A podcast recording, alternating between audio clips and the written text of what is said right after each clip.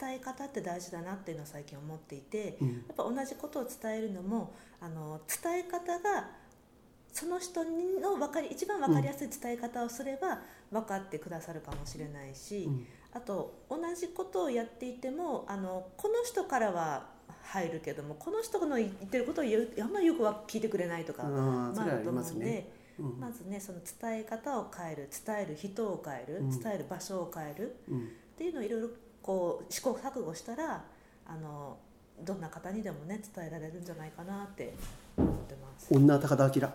なんで？ジャパネットだ。ジャパネット。ジャパネットは高田明さん。だってた高田明さんもこんな感じで確か言って言ってますよ。あそうですか。伝えることやっぱりだからわわざとじゃないけどあの高い声でこうあああれは本当にわ,、まあ、わざとじゃないけどあれでもほら一発でこう分かりますよね。はいはいはいはいなんかねそのそんなことを言われたことを僕聞いたことある。伝え方をこいやすごい。女高田明こんこんなから女高田明ってもう。高田社長なんかちょっとお話とか聞いてみたいですね。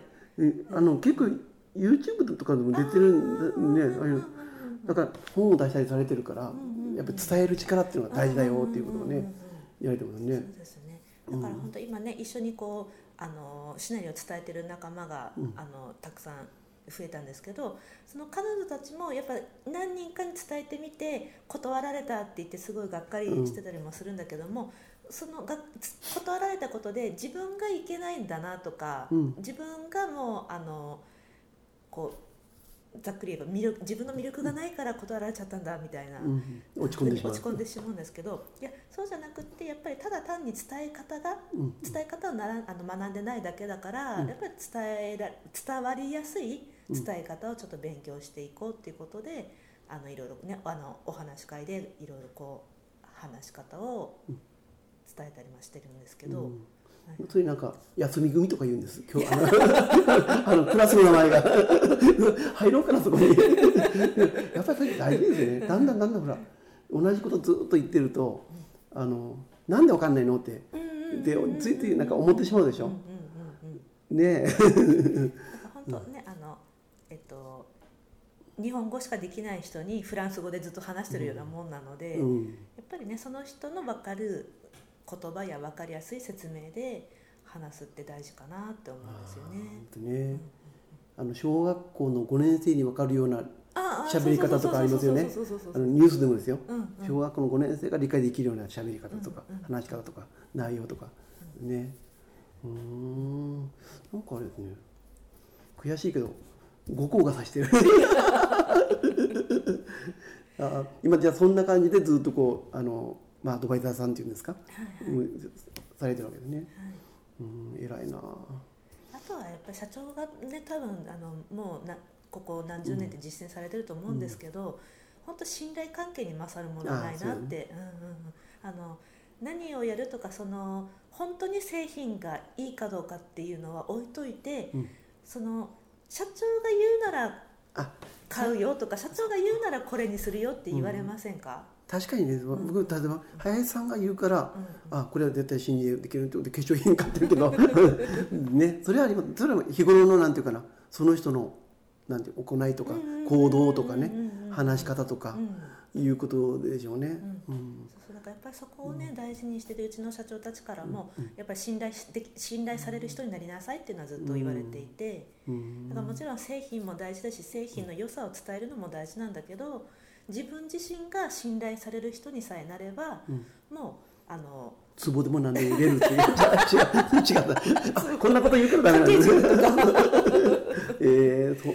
そう。やっぱり大事ですよね。うんうんだから、まあ、ちょっと自分のこと言うのはあれだけど、う今うちがですね、その昔の昔それこそ昔私が建ててもらった昔の会社で建ててもらった子供さんが心工房で建てたいっていうのが今こう続けて今来てるんですよ。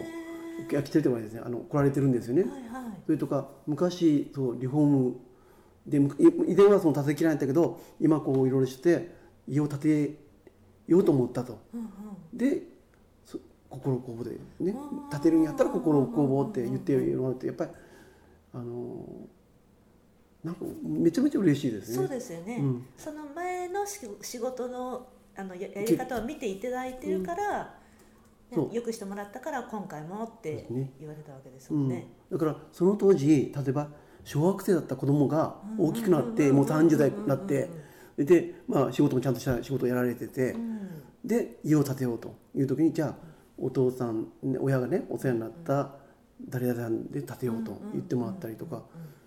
でも本当に今度建てる意見がそうなんですよ。それとか十何年前に相談に来られた方がで、まあ、いろんなあのなんていうかな子供の不登校のこととかうん。あのいろいろ来られて一緒に泣いた人がいるんですね。うんうんでもそれはしばらくしょってあスーってフェードアウトされてずーっともうあどうしてるかなーって思うぐらいの時に来られてもういよいよ家を建てようと。建てる時はお宅でっていうことで十何年ぶりとかね。へそそんなんがなんかいやあの出てきたらやっぱ嬉しいですよね。ーうんうん。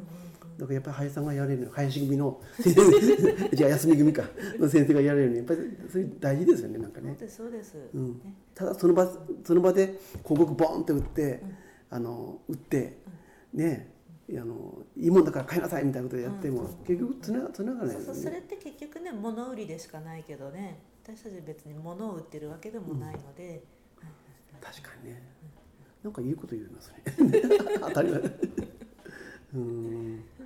だからだから結局その物化粧品とかですよ。林さんは化粧品売れて、私は住宅っていうその住まいを売ってるけど、あのやっぱり一緒です。根本は一緒ですよね。